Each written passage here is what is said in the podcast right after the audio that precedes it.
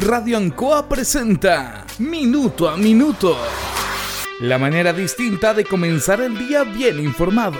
Presentado por Óptica Díaz. Ver y verse bien. La Bellita del Baratini. Arauca Esquina Hierbas Buenas. El mejor precio y calidad. Lubricentro Maife. Todo en cambio de aceite. La consulta médica del doctor Daniel Guzmán, siempre más cerca de usted. Y la panadería del Baratini, Avenida Cardenal Silva Enríquez, al ingreso del nuevo amanecer. Aquí comienza Minuto a Minuto.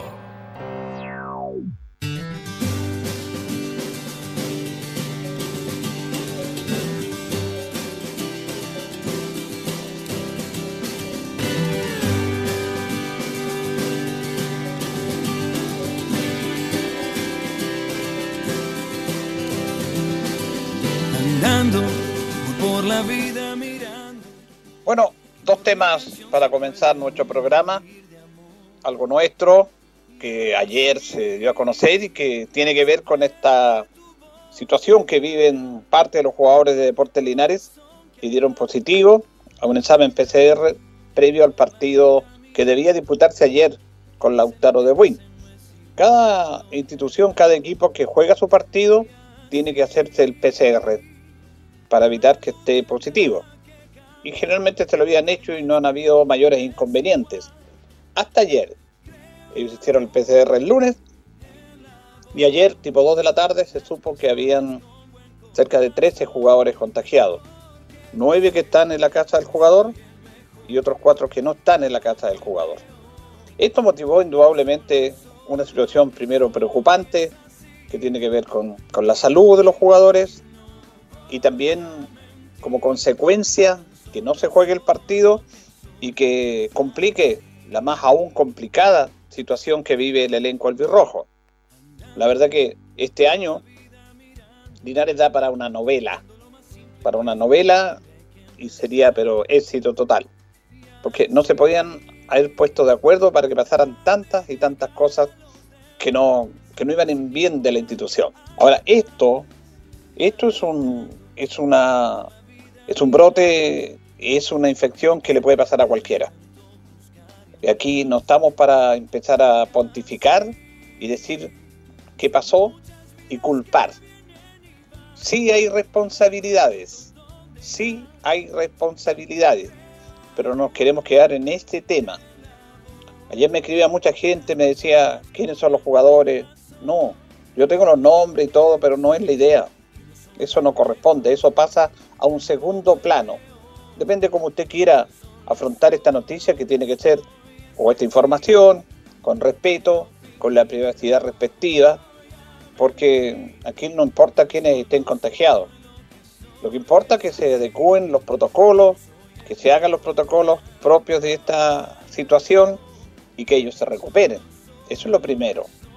Después veremos qué pasó, por qué se contagiaron y también cuál es la situación administrativa de Deportes Linares en este campeonato.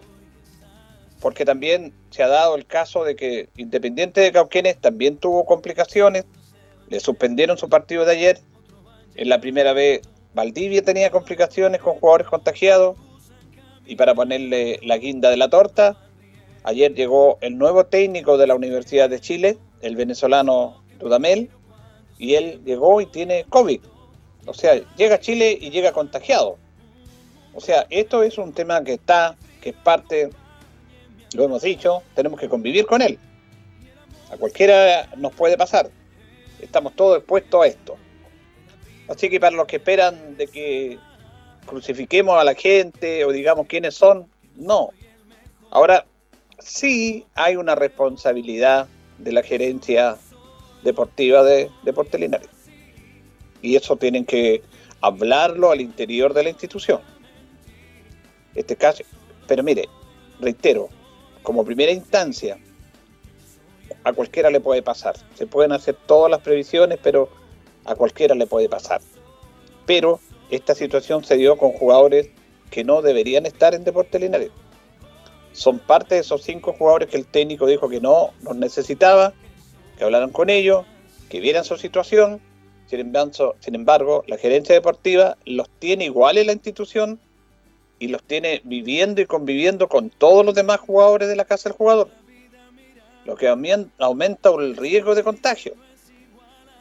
Pero no vamos a echar en eso, pero reitero, ellos tienen que hacerse una, una autocrítica, porque sacando la pandemia, saquemos la pandemia de esto, en la jerga del fútbol y el deporte, cuando los jugadores no están considerados por el técnico, bueno, no deben estar. Se conversa con ellos y se le da una salida. Sin embargo, aquí Linares se da una situación bien especial. Estos jugadores no son considerados por el técnico, llegó, los vio, los observó, conversó con ellos, conversaron con los dirigentes y dijo, estos jugadores no van a jugar conmigo. Busquen una solución a ellos. Y los dirigentes la solución es mantenerlo. Entrenan igual con el primer equipo y están en la casa del jugador. Han habido situaciones complejas y difíciles, como por ejemplo, uno de estos jugadores envió una información al CIFU que lo trataban mal, que no lo tomaban en cuenta y provocó una polémica. El estar en contacto permanente jugando con los jugadores puede haber un roce y no, no le hace bien al grupo. Por lo tanto, la gerencia deportiva de Portel Linares manejó pero muy mal este tema. Y para más, se ve asociado que parte de estos jugadores fueron los que empezaron con este contagio que contagiaron a los demás. ¿Qué es lo que pasa ahora? Los jugadores que están positivos están en una residencia sanitaria, los que son activos o los que tienen permanente frecuencia con ellos también están separados, el plantel no puede entrenar y hay que cumplir la cuarentena. Bueno, el ministro de Salud, el Ministerio de Salud dijeron, dijo que eran 10, no 14 días. Pero pongámosle 14 días. Estamos a 11, por ahí para el 24, 25. Recién Linares podría volver a los entrenamientos y podría retomar la actividad normal. Si es que se llama normal en lo que vivimos. Eso vamos a esperar qué pasa. ¿Qué va a decir la NFP? Ayer la gente de Lautaro quería pedir los puntos inmediatamente partido está suspendido, pero ellos quieren pedir los puntos. Y eso va a tener que esperar porque Linares está programado para este domingo en Rancagua para enfrentar a Colchagua y para el próximo miércoles 18 en Talca para enfrentar a General Velázquez, partido pendiente que tenía y con ellos finalizaba la primera rueda. Obviamente que no va a poder jugar todos dos partidos. No están las condiciones sanitarias de pandemia para que ellos jueguen. Se tiene que seguir el protocolo y pasar esos, esa cuarentena. Es lamentable porque, reitero, Linares le ha pasado de todo. Ayer se aprobó el 10%, el segundo retiro del 10% de la AFP en la Cámara de Diputados. Se necesitaban, decíamos ayer, 93 votos. La oposición siempre dijo que tenía los votos porque con todos los votos del oficialismo, excepto del señor Pepe Au, que en forma increíble vota en contra, igual que el primer retiro, eh, estaban los votos, pero se consiguieron 130 votos de 155 parlamentarios. Esto fue un golpe nuevamente muy fuerte para el gobierno. Reitero, este gobierno no está gobernando, ya dejó de gobernar hace bastante tiempo y esto le hace muy mal al país. Es como si usted fuera en un crucero, en un barco, y los encargados de dejan el timón. Y lo dejan a lo que diga las olas del mar, el destino del mar. Llegaremos a destino, se supone, pero no hay timón. Eso es lo que pasa con este gobierno, que es muy triste y lamentable, porque reitero, si un gobierno no gobierna, quien es perjudicado es el país, que independiente que usted esté o no a favor de este gobierno, uno tiene que tener esa necesidad de que el gobierno, bueno, ejerza su función para todos. Esto es incluso criticado por los propios partidos oficialistas. Previo a la votación de ayer, el ministro secretario general de la presidencia, Cristian Monquever, que lo han colocado en todos los puestos, pidió que no se justifique este nuevo retiro de ahorros previsionales bajo el argumento de que el gobierno ha sido indolente y no ha dado respuesta satisfactoria a la crisis económica producto de la pandemia. Justamente lo que está pasando. Se está haciendo esto porque, como bien lo dijo en la exposición ayer el diputado Jaime Naranjo, nuestros parlamentarios votaron a favor de este retiro, eh, todos los de acá, eh, dijo que no es que ellos digan como oposición que el gobierno no ha apoyado, sino que ha llegado tarde y no ha focalizado bien la ayuda. Es por eso que se hace este segundo retiro o se pide este segundo retiro. Había también una moción propuesta por el ministro Briones, que otra vez sale perdiendo, diciendo que se podía sacar el 10%, pero se tenía que aplicar un impuesto a las rentas superiores a los 2 millones y medio de pesos que retiran este segundo 10%. Eso también fue rechazado. Fíjese que el diputado Diego Chalper, de Renovación Nacional, de la coalición del gobierno, dice que el gobierno ha estado carente de iniciativas, capacidad de articulación, de liderazgo.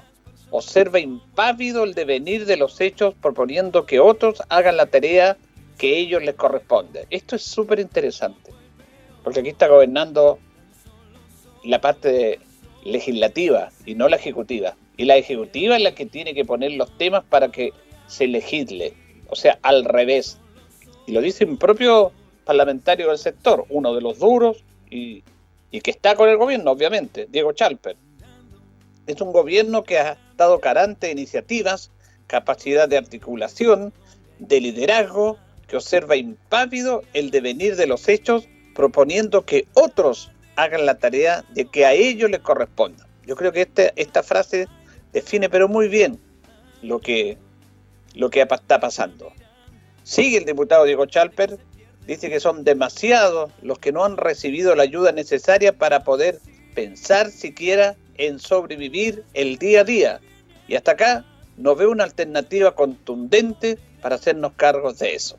Ni siquiera pusieron una propuesta al gobierno. ¿Se acuerda que en el primer retiro, cuando se aprueba en la Cámara de Diputados para contener esto en el Senado, sale el presidente, sale todo su ministerio a ofrecer un montón de medidas, un paquete para frenar el 10%.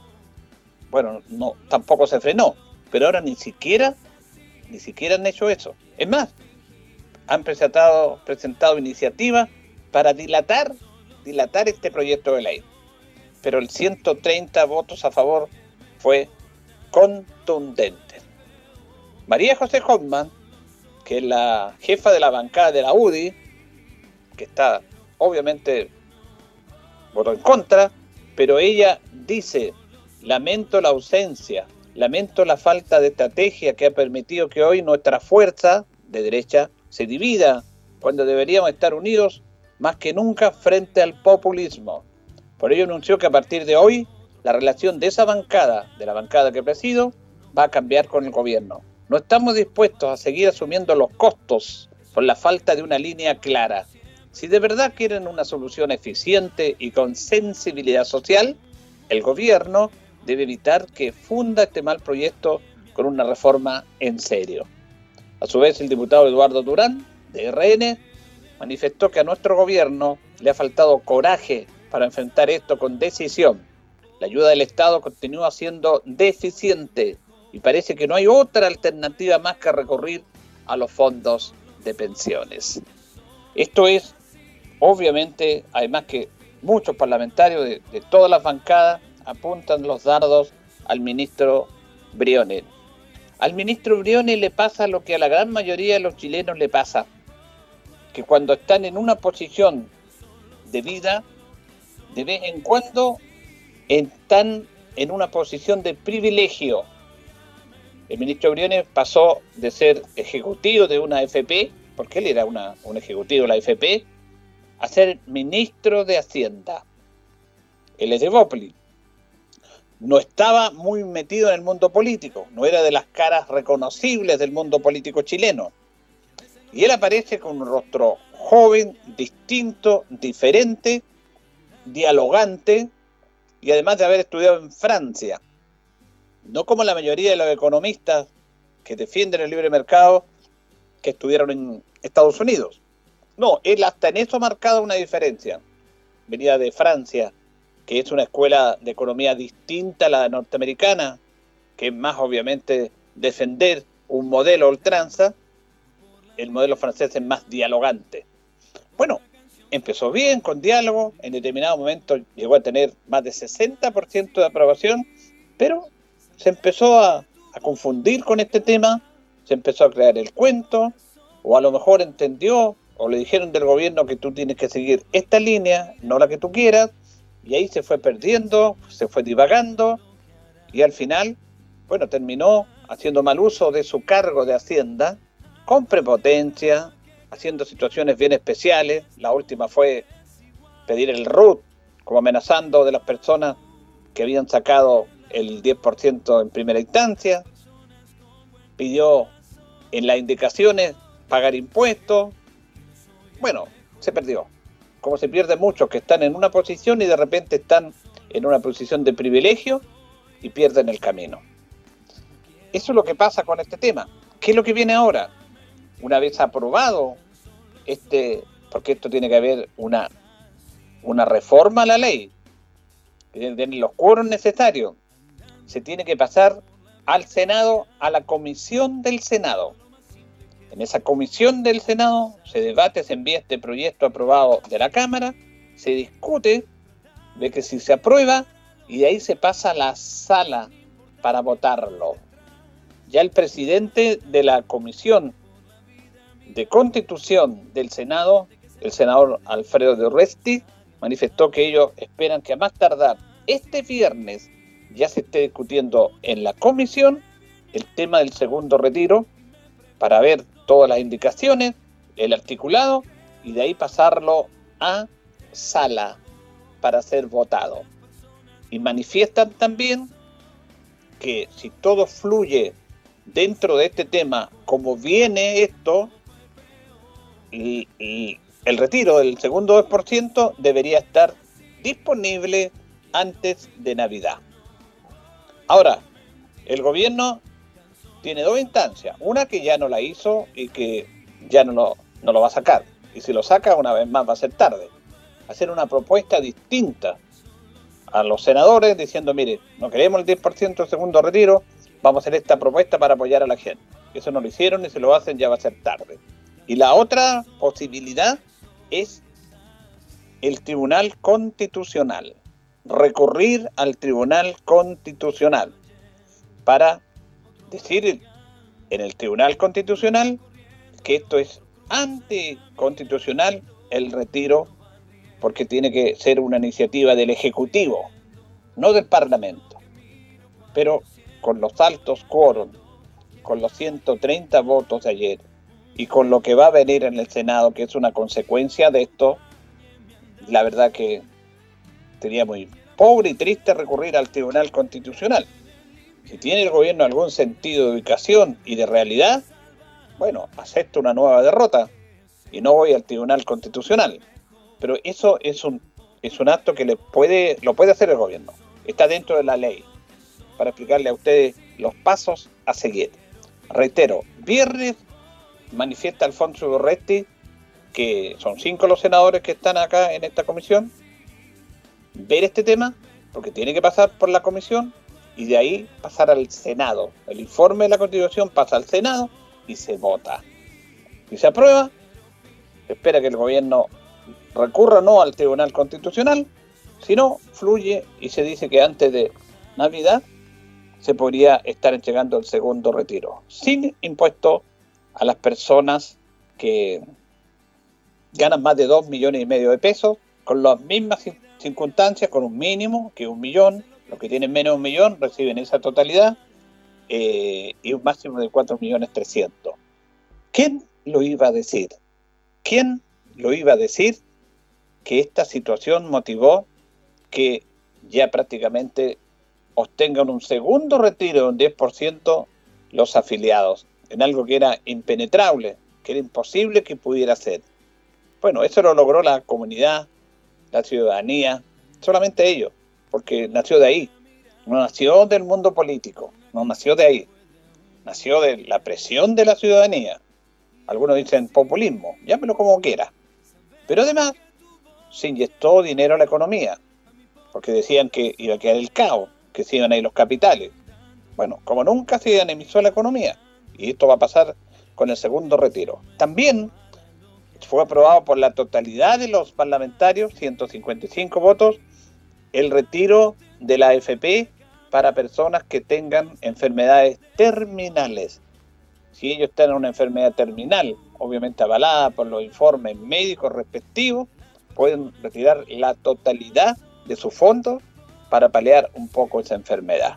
Eso me parece positivo también. Eso es lo que pasó el día de ayer en el 10% y seguimos esperando que vaya fluyendo esto y la verdad es que esto es otro golpe, otra cachetada a la ineficiencia, a la falta de, timón, a la falta de gobernabilidad de este gobierno, que aún le queda un año, pero la verdad que ya hace bastante tiempo que no está gobernando. Señoras y señores, estos comienzos con valor agregado de minuto a minuto en la radio Ancoa son presentados por Óptica Díaz, que es ver y verse bien. Óptica Díaz es ver y verse bien. Usted ya nos conoce, somos calidad, distinción, elegancia y responsabilidad. Atendido por un profesional con más de 20 años de experiencia en el rubro, convenios con empresas e instituciones. Marcamos la diferencia. Óptica Díaz es ver y verse bien. Buenos días, gusto de saludarlo. 8 con 22. Estamos nuevamente con ustedes en minuto a minuto, junto a don Carlos Agurto en la coordinación, en este día miércoles 11 de noviembre. Tenemos 10 grados de temperatura, vamos a tener una máxima de 26, eh, está nublado, nubosidad parcial, pero ahí al mediodía se va a despejar. Hoy día saludamos a los San Martín de Torres, que están de onomástico. Fíjense que un día como hoy nace Roberto Mata, este gran pintor surrealista chileno, Roberto Antonio Sebastián Mata Chaurren. ¿Qué me dice usted? Tenía tres nombres. Nació el 11 de noviembre de 1911 en Santiago. Estudió en el Colegio de los Sagrados Corazones de Santiago y realizó sus estudios superiores en la Escuela de Arquitectura de la Universidad Católica de Chile entre 1929 y 1931, titulándose en el año 1933. En ese mismo año se hizo marino mercante, lo que le permitió salir de Santiago y viajar a Europa instalándose en París. Trabajó con el arquitecto Le Corbusier. A finales del año 34, Mata visitó España, conociendo a los poetas Rafael Alberti y Federico García Lorca. Este último le presentaría a Salvador Dalí, quien animó a Mata a que mostrara algunos de sus dibujos a Andrés Breton. La relación de Mata con Dalí y Breton influenció fuertemente su formación artística y lo conectó posteriormente con el movimiento subrealista, que él ensambló oficialmente en el año 1937. En el año 36 viajó a Londres, donde trabajó con Walter Gropius y la de Leigh Wiley. Además, conoció y se relacionó con artistas e intelectuales británicos como Harry Moore. Mata salió de Chile siendo joven y no tuvo la ocasión de ser conceptuado como artista latinoamericanista. Él estaba más asociado al surrealismo europeo. Él era ciertamente uno de los pocos artistas surrealistas que representara temas políticos, sociales y espirituales directamente. En el año 69 adquiere la nacionalidad de Francia. En el año 90 recibe el Premio Nacional de Arte y se realiza una retrospectiva de su obra en el Museo de Bellas Artes. En los siguientes años se realizan variadas exposiciones de la obra de Mata en diversas partes del mundo y el artista participa en innumerables eventos artísticos. Roberto Mata vive sus últimos años en Italia, donde muere en el año 2002. Roberto Mata Echarruin es considerado el pintor y escultor chileno más importante en el mundo debido a su gran influencia pistónica en diferentes países. Un día como hoy nació el gran Roberto Mata Echaurri. Vamos a la pausa, Carlitos, y desarrollamos nuestros temas. Estamos en Minuto a Minuto en Radio Ancoa. Radio Ancoa. La mejor manera de comenzar el día informado. La consulta médica del doctor Daniel Guzmán siempre más cerca de usted. Se atiende por FONASA, ISAPRE, DIPRECA, CAPREDENA y particular. Se hacen lavados de oídos. El doctor Daniel Guzmán lo espera en Kutmoller 333 frente a la plaza. Lubricentro Maife, todo en cambio de aceite. Le dejamos su vehículo como nuevo. Personal calificado, una atención cercana, convenios con empresas e instituciones. Maife, el lubricentro de Linares, ubicado en Esperanza 633, entre Lautaro y Yumbel. La panadería del Baratini, el mejor pan, tortas, pasteles, brazos de reina de nuestra propia elaboración. Abarrotes, cecinas, frutas y verduras. El mejor precio y la mejor calidad. Lo esperamos en Avenida Cardenal Silva Enríquez, al ingreso del nuevo amanecer. Estamos a su servicio. Óptica Díaz es ver y verse bien. Usted ya nos conoce, somos calidad, distinción, elegancia y responsabilidad atendido por un profesional con más de 20 años de experiencia en el rubro. Convenios con empresas e instituciones. Marcamos la diferencia. Óptica Díaz es ver y verse bien. 8 con 27, 8 con 27. Hacemos minuto a minuto en Radio Ancoa.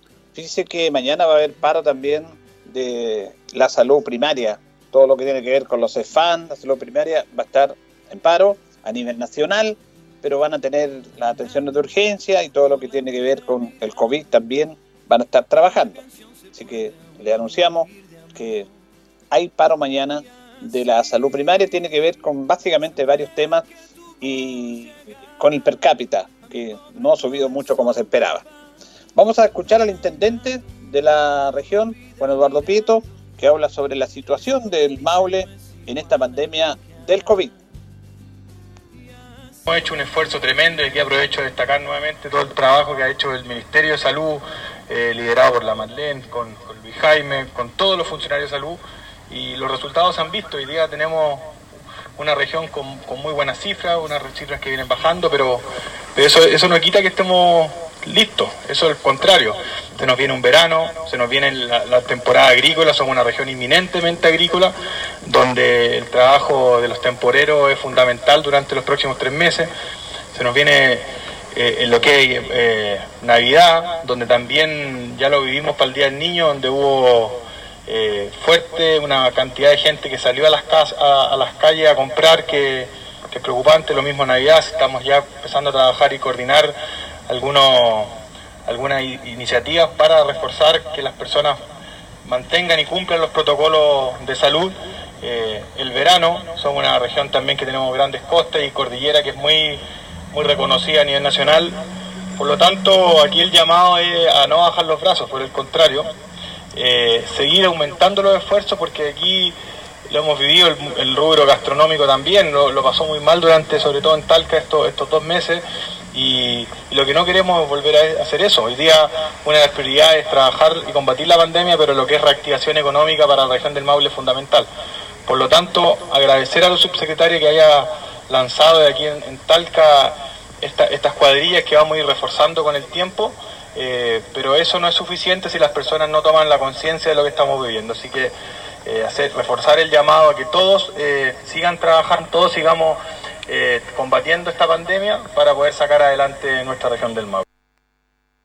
Bueno, también estaba presente la subsecretaria Paula Daza en una actividad que se efectuó en la capital regional.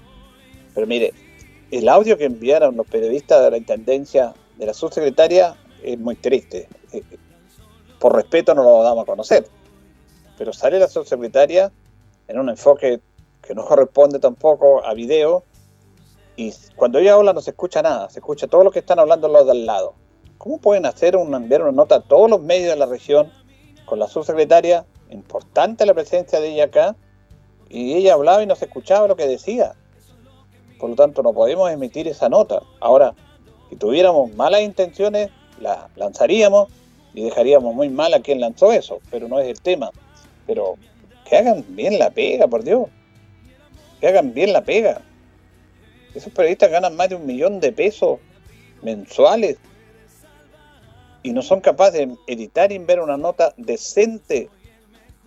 Es la imagen de la intendencia, la imagen de la subsecretaria que se ve deteriorada por una nota que ellos envían que hable no, no se escucha nada de lo que dice ella.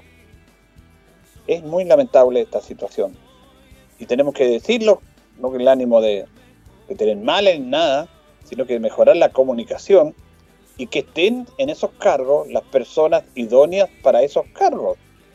Nada más que eso, que hagan su trabajo. Y aquí lo hemos dicho permanentemente, que lamentablemente no se da ese tema. Bueno, nuestro departamento comunal de salud, encabezada por la señora Mirta Núñez, que es la directora, sigue realizando un trabajo muy importante en el tema de los PCR, la trazabilidad. Es un hecho muy importante que está trabajando de muy buena manera y que se siguen desarrollando PCR, van a oficinas, van a empresas donde lo soliciten y también están en lugares públicos para hacer estas tomas respectivas. Justamente se va, vamos a escuchar a Mirta Núñez, hoy día van a estar en la Plaza de Armas haciendo tomas PCR gratuito y la gente está tomando conciencia de esto. Escuchamos a Mirta Núñez. Seguir controlando la circulación del virus, eso es lo más importante. Las medidas de precaución que usamos para la contención del virus siguen siendo muy importantes y prioritarias. Para eso nosotros todos los días estamos tomando PCR. El miércoles, el miércoles nos vamos a instalar en la plaza de armas para tomar PCR a toda la gente en forma voluntaria y gratuita. Ah, vamos a estar desde las 9 de la mañana hasta la 1 de la tarde eh, en un stand con educación y con toma de muestras de exámenes. Nosotros volvimos a insistir, la población que circule, que disfrute del espacio al aire libre, estamos en una etapa 3, esperando, ¿no es cierto?, a ver si podemos pasar a la etapa 4, pero todo esto tiene que ser con un control sanitario de la circulación del virus. Si no, vamos a tener luego un retroceso y vamos a lamentar, digamos, no vernos cuidados. Claro el mensaje que da la directora de salud, tenemos que seguir en esto, avanzando y no retroceder en fases. Eh, Linares se ha portado bien, ahora este caso de, los jugadores de deporte Linares, que es un caso puntual, no ayuda mucho, pero bueno, la idea es volver y pasar a, fase 4, aunque esto puede perjudicar. Pero reitero el llamado que hace la directora, a tomarse examen hoy día en la plaza de 9 a 1 de la tarde en forma gratuita a través del trabajo que están haciendo ellos. Antes de ir a la pausa, de la pausa de esta hora, quería dejar para este momento una efeméride que no es muy buena, pero que igual es que recordarla, porque en el año 1983, un 11 de noviembre, a las 11 y media de la mañana, en el frente de la Catedral de Concepción, una persona se inmulaba, se quemaba viva delante de todos. En pleno mediodía, él es o era Sebastián Acevedo. Era un trabajador de la zona de Lota que reclamaba en tiempo del gobierno militar la liberación de dos de sus hijos que habían sido detenidos por la CNI. Su hijo Galo y María Candelaria estaban en manos de la CNI y no lo escuchaban y él se inmoló, se quemó para llamar la atención. Exigía la liberación de sus hijos. Después estuvo, fue llevado al hospital y a las 17.30 horas de ese miércoles, 11 de noviembre, que era un día miércoles, falleció Sebastián Acevedo. Es más, su hija fue liberada y alcanzó a ir al hospital a despedirse de su padre. Ojalá que nunca más, esto lo tocamos como en esencia no de, revancha, de egoísmo, no, de colocar estos temas para que nunca más en Chile se den este tipo de situaciones.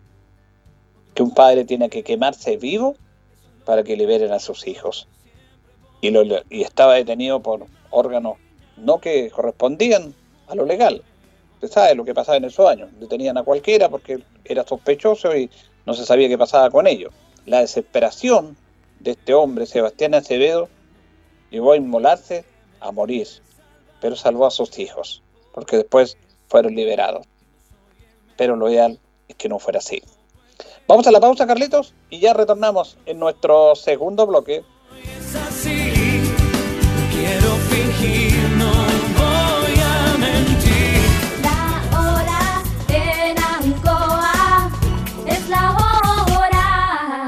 Las 8 y 35 minutos. ¿Qué nos mueve a estar cerca de ti? Saber que la conectividad abre oportunidades y por lejos que estés, también mereces progresar. Mundo Pacífico hoy es mundo y nuestro propósito es acercar la fibra óptica a todas las personas a precio justo. Fibra simétrica de 600 megas, más TV HD, 28,690 pesos por 12 meses. Contrata llamando al 600 9100 900. Bases en www.tumundo.cl. Mundo al alcance de todos. En Linares, con Movistar Fibra, tenemos el Internet hogar más rápido de Chile. Y no importa en la región en donde vivamos, si somos de Santiago, Iquique o Concepción, si vivimos más cerca del mar o de la cordillera, si hay lluvia o sol todo el año, el desempeño de tu Internet siempre debe ser el mejor. Como el de Movistar Fibra, el Internet hogar más rápido de Chile. Verificado por Speedtest. Entra a movistar.cl y contrata hoy Movistar Fibra en Linares. Movistar Mientras tanto, en el WhatsApp de los vecinos. Vecinas, ¿quién se anota para las actividades? Hola vecinos, cualquier datito de pega se agradece.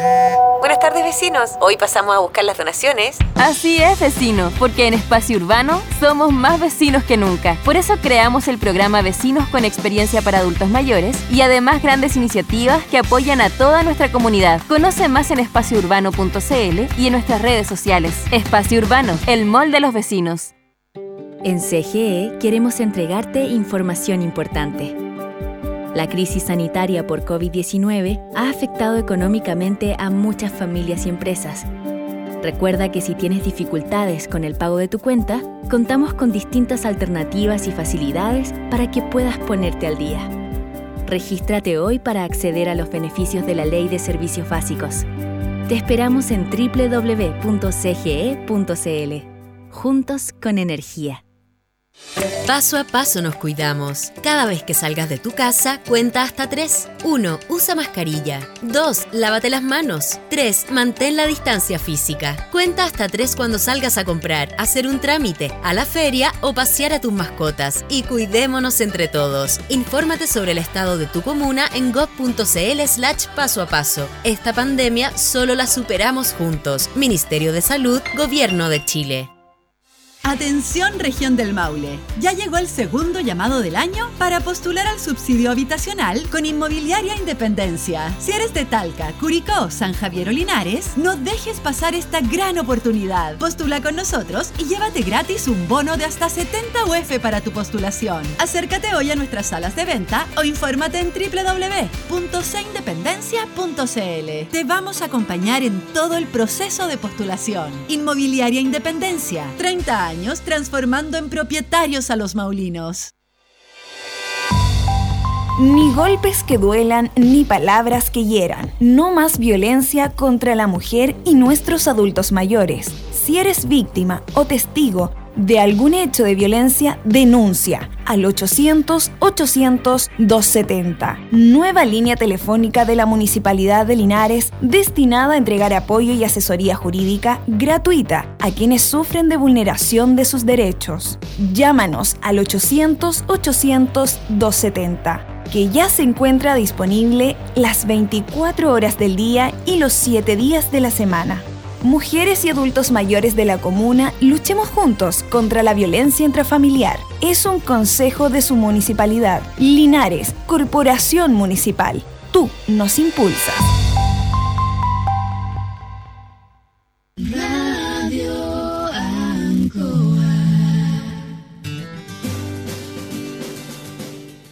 Ya nos separan 21 minutos de las 9 de la mañana en esta emisión de día miércoles 11 de noviembre, minuto a minuto en Radio Ancoa. Fíjese que falleció Carlos Campos, este gran goleador de la U, fue el goleador histórico de la Universidad de Chile. Nadie más que él ha hecho más goles en la U, 199 goles.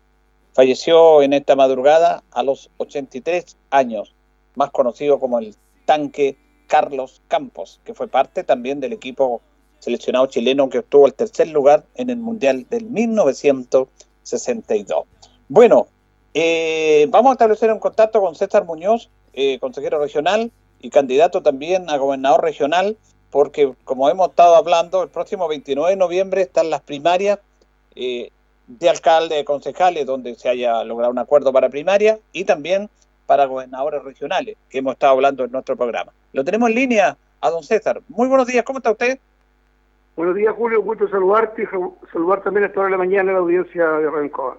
Bueno, es importante en este aspecto. Le quiero preguntar primero, don César, que usted tiene una, fue Ceremi también en este gobierno. ¿Por qué decide ir a, esta elección como gobernador regional, a esta primaria?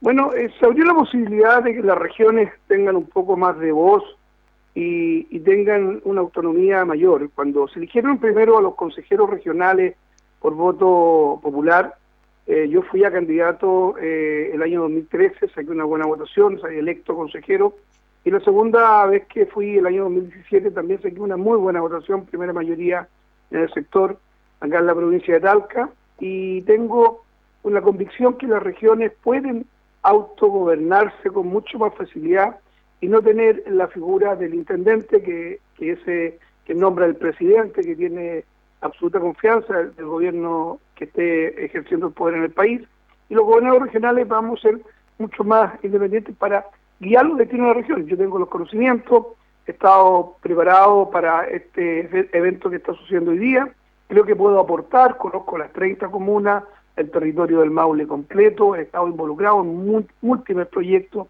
eh, que se han desarrollado y conozco las falencias que también nos hacen estar en, los últimos, penúltimos lugares de competitividad a nivel nacional eh, y por eso he decidido estar también participando, poner mi nombre a disposición de la comunidad para que a través de una primaria y no necesariamente que, que vulgarmente la corte los partidos políticos en Santiago y digan este es el candidato para gobernador regional y me, me, he puesto a disposición de que la gente, la ciudadanía militante o independiente, pueda el 29 de noviembre elegir quién va a ser el candidato entre de Chile Vamos en la primaria del año 2021, el 11 de abril, cuando sean elecciones alcaldes, concejales, constituyentes y gobernador regional. Claro, ustedes se someten a esta primaria, eh, ustedes me refiero a los candidatos de su colectiva, o no colectiva, de Chile Vamos, que son justamente George Bordachar y usted. Entre los dos se tiene que elegir a uno, ¿cierto? Correcto, entre los dos tiene que elegirse a uno, ahí está absolutamente claro la, las personas que estamos postulando este cargo, eh, cada ciudadano de Linares, de Longaví, de Retiro, Buena, o de Talca o de Curicó, va a dar su preferencia y cuál de los dos va a representarlo en el voto final, ya en la, la carrera final de candidato a gobernador regional y con posibilidades de salir. Yo creo que tengo bastantes posibilidades, represento bastante homogéneamente al, al Maule en general. Eh, tengo obviamente raíces muy fuertes en Linares por haber nacido ahí, por haberme criado ahí, por dar mis primeros pasos, por mis abuelos, por mis primos, por mis amigos, que hasta larga edad he compartido con ellos y, conozco eh, lo que significa estar en un cargo de esta naturaleza. Hay que mostrar liderazgo también en lo que viene, hay que tener fuerte eh, conocimiento de lo que hay, pero también ese liderazgo mostrarlo ante el nivel central, para poder atraer eh, recursos, proyectos eh, más fuertes en la región, haciendo equipo con los 30 alcaldes de los 30 municipios de la región. Ahora, don César, eh, ¿quiénes pueden votar? ¿Cualquiera? ¿Todos pueden votar? Dicen los independientes, los que estén en un partido político. Por ejemplo, yo, que puedo votar, ¿puedo sufragar? ¿Puedo emitir mi voto para, para orientar a la comunidad? Bueno, e, efectivamente aquí pueden votar todos los miembros integrantes de un partido político que esté en el pacto. Hay dos, eh, dos pactos en, en esta elección, dos primarias. Una primaria de Chile Vamos, donde estamos dos candidatos, una primaria de Convergencia Democrática, que son partidos de centro izquierda, donde hay cuatro candidatos, eh, son para los militantes, le van a entregar el voto de su coalición política, y para los independientes, que pueden votar todos los independientes que quieran, le van a entregar un voto que contiene los dos pactos electorales, se le van a salir seis nombres, los cuatro que le decía de centro izquierda y los dos de centro derecha, Chile Vamos, Convergencia Democrática, y ahí una persona independiente cualquiera, tú u otro, puede emitir su sufragio el día 29 de noviembre en una elección que es fiscalizada y regulada por CERVEL, está con vocales de mesa, con las mesas constituidas, se fusionaron cada tres meses se está haciendo una mesa, los locales de votación son exactamente los mismos que había en el plebiscito. Hay algunos cambios, obviamente, algunas personas que se cambian de local. Hay que revisar la página de www.cl para ver en qué local, eh, según su le toca votar. La misma mesa que tenía asignada antiguamente va a estar ahí eh, esperándolo para que pueda ir a votar cualquier independiente eh, que quiera participar de esto y que ojalá sea mucha gente que participe en elegir a quién va a representar, quién lo puede representar mejor en la elección. Claro, conversamos con César Muñoz, eh, consejero regional y candidato a gobernador regional en esta primaria. Yo creo que esta, esta señal que dan ustedes muy buena, don César, de someter a la comunidad a qué candidatos van a ir a la papeleta definitiva el 11 de, abril del próximo año para elegir gobernador regional. Me parece que está bien y que estamos con los tiempos actuales. Bueno, sí, efectivamente eh, está bien, me habría gustado que participara más gente. Nosotros somos cuatro partidos, la coalición, la UDI, Renovación Nacional, el PRI y Evópoli, solo presentó Renovación Nacional y la UDI. Eh, candidatos podrían haber sido otras personas también, pero por lo menos un paso eh, importante de poder poner a, la voluntad popular de quién quiere ser, eh, quién nos va a representar en la candidatura. Y no se arregla a veces entre cuatro paredes y este es el candidato y la gente no tiene más alternativa que votar por, por aquellos que le ponen. Hoy día la por lo menos en el caso de Chile Vamos son dos, en el caso de eh, la nueva izquierda son cuatro, y eso eh, le da una posibilidad a las personas de poder elegir a, quien pueda representarlo. no ha sido fácil la, tarea, una región inmensamente grande, tenemos un millón cincuenta mil habitantes, tenemos 850.000 electores en la región de Maule eh, inscritos legalmente, no todos van a votar obviamente, por tanto, eh, desplegarse por, la región eh, extensa, rural, eminentemente rural, em, ha sido en poco tiempo, porque además tenemos muy poco tiempo para esta campaña, ha sido complicado, yo he estado en las 30 comunas, em, he estado por dos o tres veces ya en esta propia campaña fuerte, ahora voy saliendo a la zona de Cauquene, Chanco, Peyúgue, eh, para volver más tarde la noche a la zona de San Rafael Pelarco. Estoy fuertemente trabajando, quiero mostrar lo que quiero hacer, mi programa, eh, las iniciativas que, yo he estado impulsando en algún minuto y también eh, comprometerme con, las autoridades comunales, concejales, alcaldes, dirigentes vecinales, deportivos, que sus inquietudes van a estar plasmadas también en el gobierno regional que yo me toque dirigir a futuro. Ahora, es súper importante esto, don César, para orientar a la comunidad el por qué es importante este nuevo cargo que se va a implementar, porque la gran mayoría de las personas, bueno, desconoce esto, dice, no, y si es lo mismo, un, intendente, un gobernador va a hacer la misma cosa nomás. Y tiene con ámbitos importantes, como bien lo decía usted, de la descentralización y también que el, gobernador le va a responder a los votantes de su región. En cambio, el intendente le responde a la confianza del presidente de la República. Entonces, súper importante esos temas para que usted enfoque la diferencia en que el nuevo gobernador va a tener su función. Bueno, efectivamente, tú tienes, razón, Julio, y lo dices claramente. Primero se terminan la figura del intendente y la figura de los gobernadores o gobernadoras provinciales. Esa figura, en el caso de los gobernadores provinciales, el presidente va a designar un delegado presidencial provincial en la provincia de Cauquenes, en la provincia de Linares y en la provincia de Curicó, y un delegado regional presidencial en la región que va a ser también las veces provinciales en la, provincia de Talca. Eh, esas cuatro figuras de, que nombra el presidente van a tener a su cargo su función principal en la seguridad pública, es decir, en tener la relación con carabineros, la PDI eh, y los organismos de seguridad en general, y tener el tema de estadio seguro también, que ellos, eh, la autoridad intendente de lo hace, lo harán estos delegados presidenciales, pero el gobernador regional, que que no va a representar al presidente de la República, sino que a la ciudadanía, a quienes, a quienes voten por esa persona, eh, tiene eh, el presupuesto regional, que en este caso, la región de Maule hoy día son casi 90 mil millones de pesos, pero tiene que hacer los convenios de programación con vialidad para hacer muchos kilómetros de camino que están faltando, ahí hacemos convenios por más de 100 mil millones, los convenios de agua potable rural para poder darle agua a la gente, hay otra, son una cantidad de millones impresionantes también en el año, el convenio de salud, donde están involucrados hospitales eh, que se están reponiendo y, los que van a, se están licitando hoy día, Cauquenes, Constitución y, y Barral,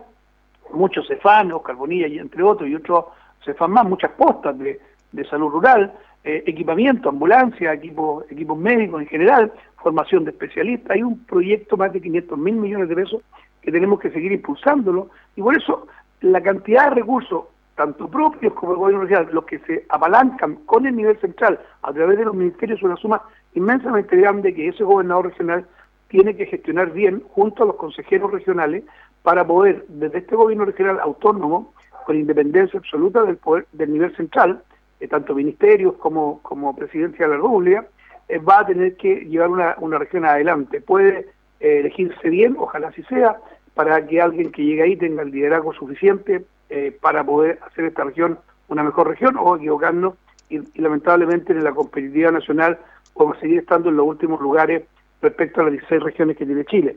Así que es muy, muy importante esta nueva figura la gente espero que empiece a interesarse en esta primaria, lo que más pueda, ojalá vaya a gente a votar, pero ya para la próxima elección de, que se inscribe el 11 de enero, hasta el 11 de abril, que es la elección, espero que la ciudadanía completa se entere de lo importante que es este cargo, la figura del gobernador regional, que es como un gran alcalde de la región, con sus consejeros, igual que alcalde y concejales, para poder administrar con muchísimo más presupuesto, con iniciativas para poder darle al territorio del Maule, a cada una de las comunas, los proyectos más importantes que quiera hacer la comuna, focalizar el, gasto y la inversión en cada uno de esos territorios que están necesitando, y tenemos de alguna manera la posibilidad de, tener eh, mayor desarrollo. Ojalá eh, la gente vaya entendiendo la importancia de, este cargo y con eso eh, desarrollemos la región.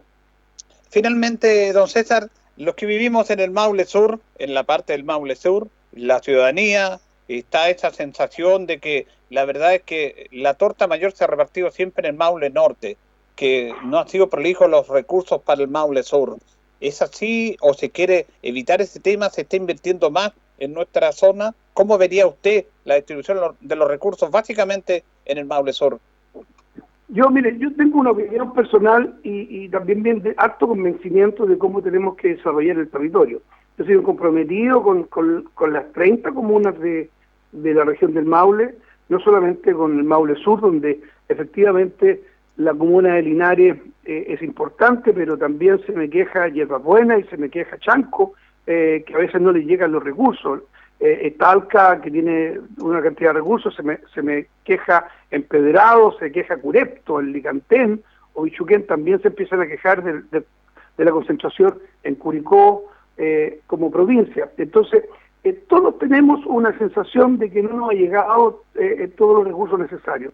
Pero yo quiero recordarle y hemos luchado fuertemente con algunos consejeros, y yo particularmente presidiendo el Consejo Regional el año 2019, luchando para que pudieran avanzar los proyectos y poder asignar los recursos, no solamente para la Iglesia Corazón de María, que espero que en el mes de diciembre tengamos el convenio que acepte la Contraloría para poder iniciar el proceso de licitación eh, y restaurar esa iglesia que, que se dañó para el terremoto del año 2010, eh, con un proyecto inmensamente caro y bueno. Estamos fuertemente trabajando con el, el, consultorio del Cefán Boca Bonilla, que podamos hacer una inversión grande ahí, en un consultorio que es necesario para el sector poblacional donde cubre eso, y también todo lo que trabajamos para poder sacar adelante el eje eh, Maipú Jarorio Espinosa por casi poco más de 20 mil millones de pesos, una inversión tremendamente grande, donde me involucré como presidente del Consejo y ahora me tocó a mí presidir la, eh, la iniciativa fuerte, porque soy presidente actualmente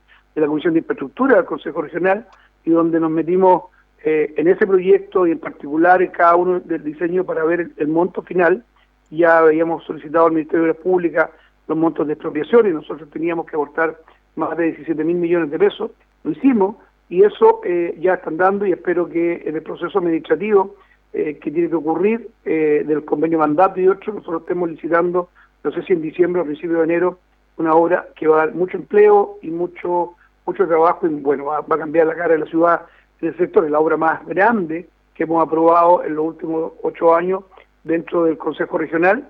Eh, acabamos de firmar y en eso también me involucré, no solamente como presidente del Consejo en su minuto, sino como presidente de la Comisión de Infraestructura en el proceso de los embalses de la región y ahí luchamos por el embalse COA 2, que va a dar mucho, mucho más desarrollo de la agricultura de, la zona de riego, eh, con el embalse Longaví, que vamos a regar ahí lo que retiro y parte importante de Barral, la zona agrícola de ahí va a estar absolutamente importante, el embalse Hueque en la, zona de Cauquene, un embalse tremendamente importante por una zona de secano tradicional que va a transformar ahí, y bueno, para qué decir, el riego mecanizado del Valle de Loncomilla, que eh, no hay hace mucho tiempo, y bueno, todos pasamos por ahí, vemos un secano, pero de a poco vamos a empezar a ver más verde eh, cuando empecemos con ese proyecto. Son cuatro proyectos interesantísimos, los más grandes que se han hecho, se van a en la región. Eso tengo que seguir gestionando como gobernador regional para que esas grandes obras eh, le den una cara distinta al Maule Sur. El riego fundamental para el proceso agrícola, eso lo sabemos, estamos con un cambio climático que a veces nos complica y que tenemos que eh, asegurar el riego para, para la agricultura, asegurar el, el, agua también para el consumo humano, sin duda, pero estoy comprometido 100, 100% con el Maule Sur y con la región del Maule, con la comuna de Bichuquén, pues muy lejos que queda hacia el norte, como la comuna de Peyúgue, eh, el Ochanco en, en, el sur, con todas, con todas y cada uno de los territorios, porque me siento muy maulino, porque yo nací en Linares, tengo mis amigos, quiero hacer todo lo posible por devolverle, eh, no solamente a través de mi responsabilidad como gobernador, sino que el cariño, el aprecio y el afecto que Linares eh, me dio cuando yo nací y los años que yo viví en Linares, producto que, que mis padres, mis abuelos estábamos ahí, hoy día, bueno, salí a estudiar y salí a trabajar, me casé y me quedé en Talca, eh, mi señora de Talquina me dejó acá, y bueno, eh, he seguido de cerca lo que está viviendo Linares siempre y el Maule Sur permanentemente. Bueno, César Muñoz, actual consejero regional, ex CRM de Transporte, candidato a gobernador, la primaria del día 29 de noviembre, conversando con los auditores de Minuto a Minuto de la Radio ir conociendo el pensamiento de estos candidatos. Estaremos nuevamente en contacto más adelante. Gracias, don César. Gracias, Julio. Un abrazo a ti. Buen día a todos los lideranses. Que tengan una buena jornada a todos. Igual que esté bien. Ahí teníamos entonces a César Muñoz, uno de los dos candidatos de Chile Vamos, el otro es George Badachat. Se va a tener que elegir por uno de los dos. Y, da, y recordemos que eh, en el otro sector hay cuatro candidatos. Ahí está también el linarense Rodrigo Hermosilla. Esto se va a decidir el día 29 de noviembre y la elección de los gobernadores regionales va a ser el 11 de abril del próximo año junto con la de concejales, alcaldes y constituyentes. Y lo decía bien, se termina la figura del gobernador o gobernador eh, provincial. Va a haber un delegado provincial, porque el gobernador regional va a ser lo que es ahora el intendente elegido por todos los ciudadanos. Nos vamos, ya vienen noticias en Radio Bancoa, Departamento de Prensa. Nosotros junto a don Carlos Agurto nos reencontramos, si Dios quiere, mañana en una nueva emisión de Minuto a Minuto.